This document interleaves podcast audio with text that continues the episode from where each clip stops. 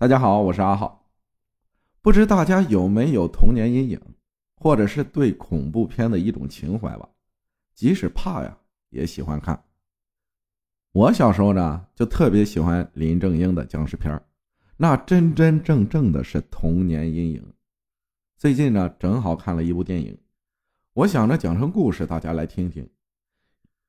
一部致敬林正英的电影《九叔归来二》。看是否能引起你的一些回忆。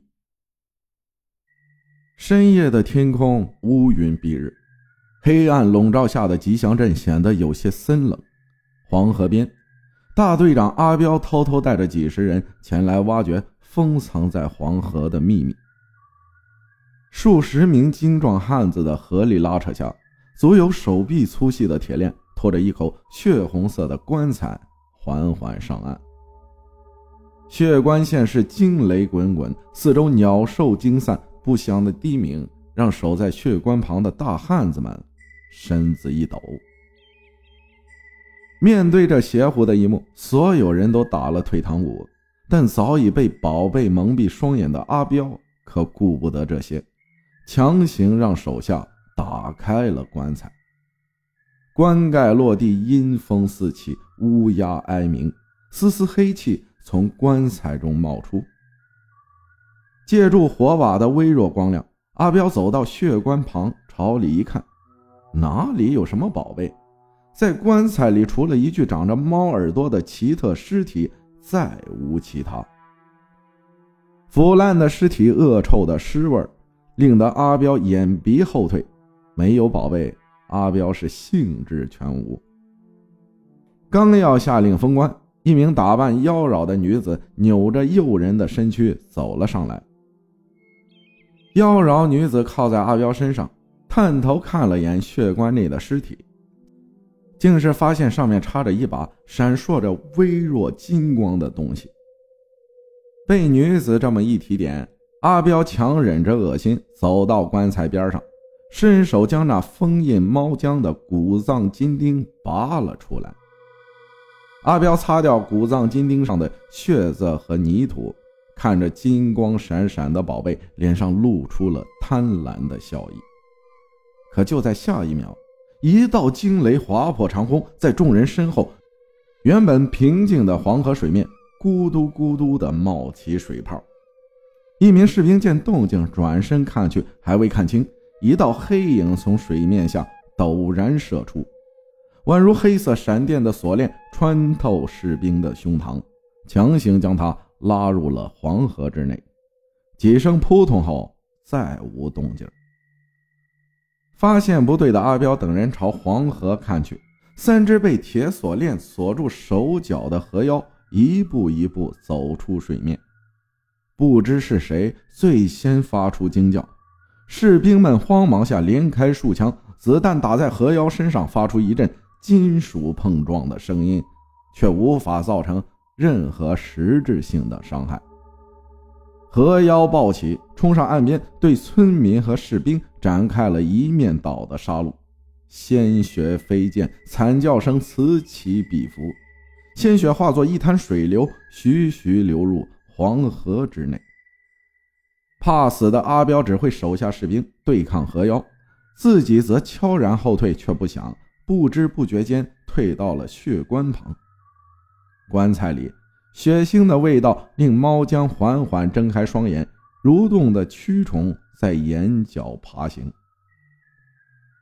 猫将渐渐坐起身来，正好看到站在棺材边上拿着古藏金钉、露出渐渐笑容的阿彪，感受到身后传来的恶臭越发浓郁，阿彪回头看去，四目相对。久违的人味令猫将兴奋地舔舐着嘴角。猫将抬手掐住阿彪的脖子，将他高高举起。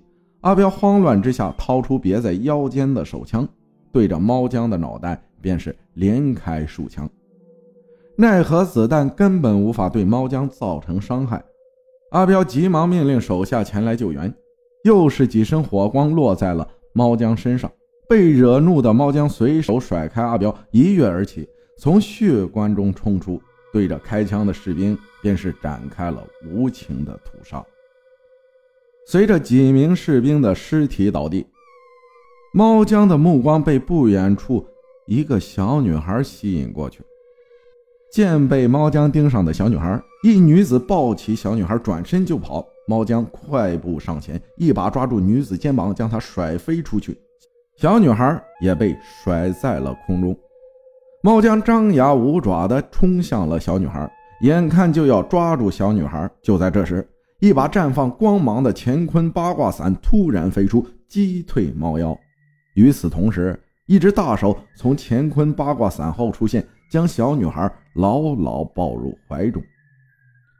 看到来人，阿彪大喜，大喊：“九叔救命！”没工夫理会阿彪，九叔放下小女孩，带着两名弟子加入战场。黄符镇妖，八卦困魔，在茅山轻身术的加持下，九叔在河妖和猫江之间来回穿梭，依靠黄符和乾坤八卦伞，几个呼吸之间，便是灭杀河妖，重新封印猫江。制服猫江后的九叔，未免夜长梦多，连夜将血棺运回自己的义庄。然而，九叔今夜的赶到并非巧合，是三十年前祖师爷的嘱咐。原来，猫江正是九叔的师门前辈封印。祖师爷算到三十年后猫江会有异动，特意嘱咐。看着被自己再度封印的猫江，九叔叹息一声，幸得及时赶到。否则后果不堪设想。之所以这怪物被称作猫江，是因为它出生在湘江至阴之地。此物非人非妖，有魂无魄，有腑无脏，僵而不硬，死而不灭，以精血为主，以五毒为辅。若是让它接触到月光，则会变得异常凶厉。今夜还好，乌云蔽月，否则真让猫江接触到月光。即便是九叔，也未必有把握将之降服。只有一事困扰九叔：封印着猫江的，除了眼前的雷击桃木棺材，应该还有一根古藏金钉。为何自己没有发现？没多想，九叔起坛施法，用糯米铜钱镇魂钉对血棺重新封印。做完示范后的九叔，为锻炼两名弟子。让二人随自己刚才示范的方法，定下七枚镇魂钉在血棺之上，随后离开。却不想，这二人因为失误，没将师傅示范的那一枚镇魂钉算在之内，整整又定了七颗。当真是康师傅的一把好手啊！有了两名弟子的高端操作，自然也注定了猫江的事儿难以善了了。对此毫不知情的九叔，第二日带着两名弟子押送血棺前往埋葬地。夜里突降暴雨，三人带着血棺投宿在一家客栈。好酒好菜，还有美貌的歌姬，很难想象在这乡村小店能有如此服务。九叔徒弟早已在歌姬的性感身姿下被迷得神魂颠倒，但对此九叔只得一声冷笑。行走江湖，若是连这点把戏都看不穿，恐怕自己早已命丧妖魔之手。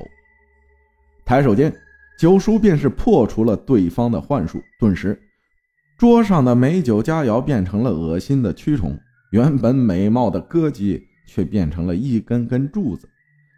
一旁九叔徒弟也是从幻术中醒来，当发现怀中美女不翼而飞，自己正抱着一根木柱，又亲又啃。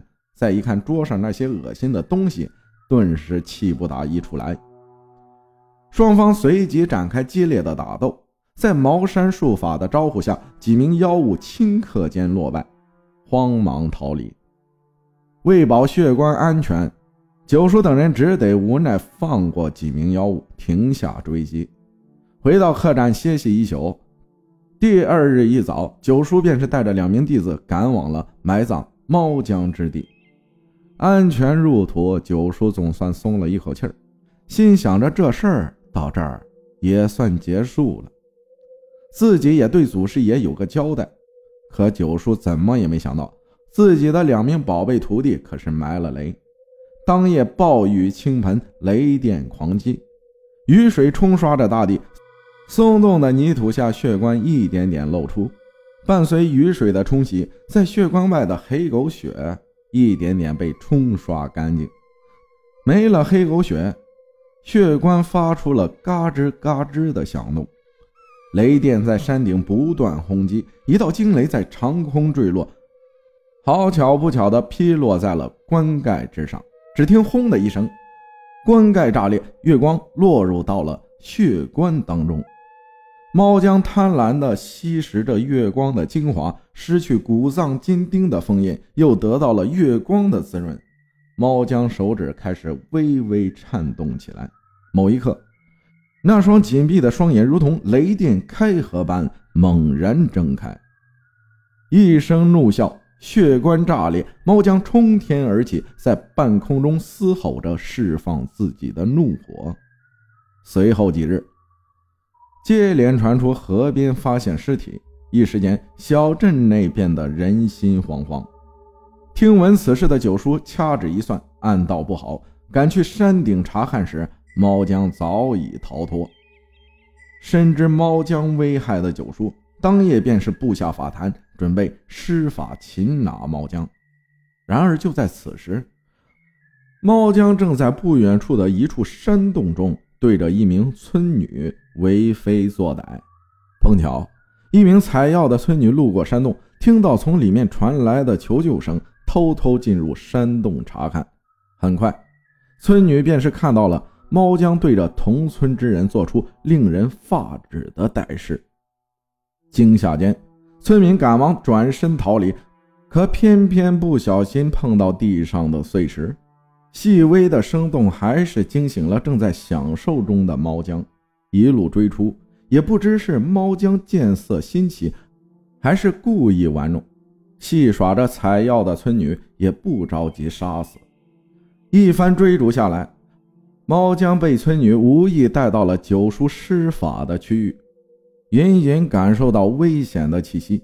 猫江不敢再戏耍村女，但就在他准备下杀手的时候。九叔出现，及时救下村女。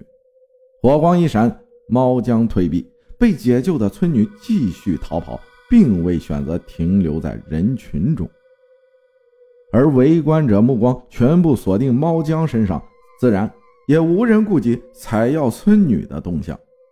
九叔和大师兄随即对猫江展开了狂暴的攻势，早已起坛布置好的阵法一一对准猫江招呼过去。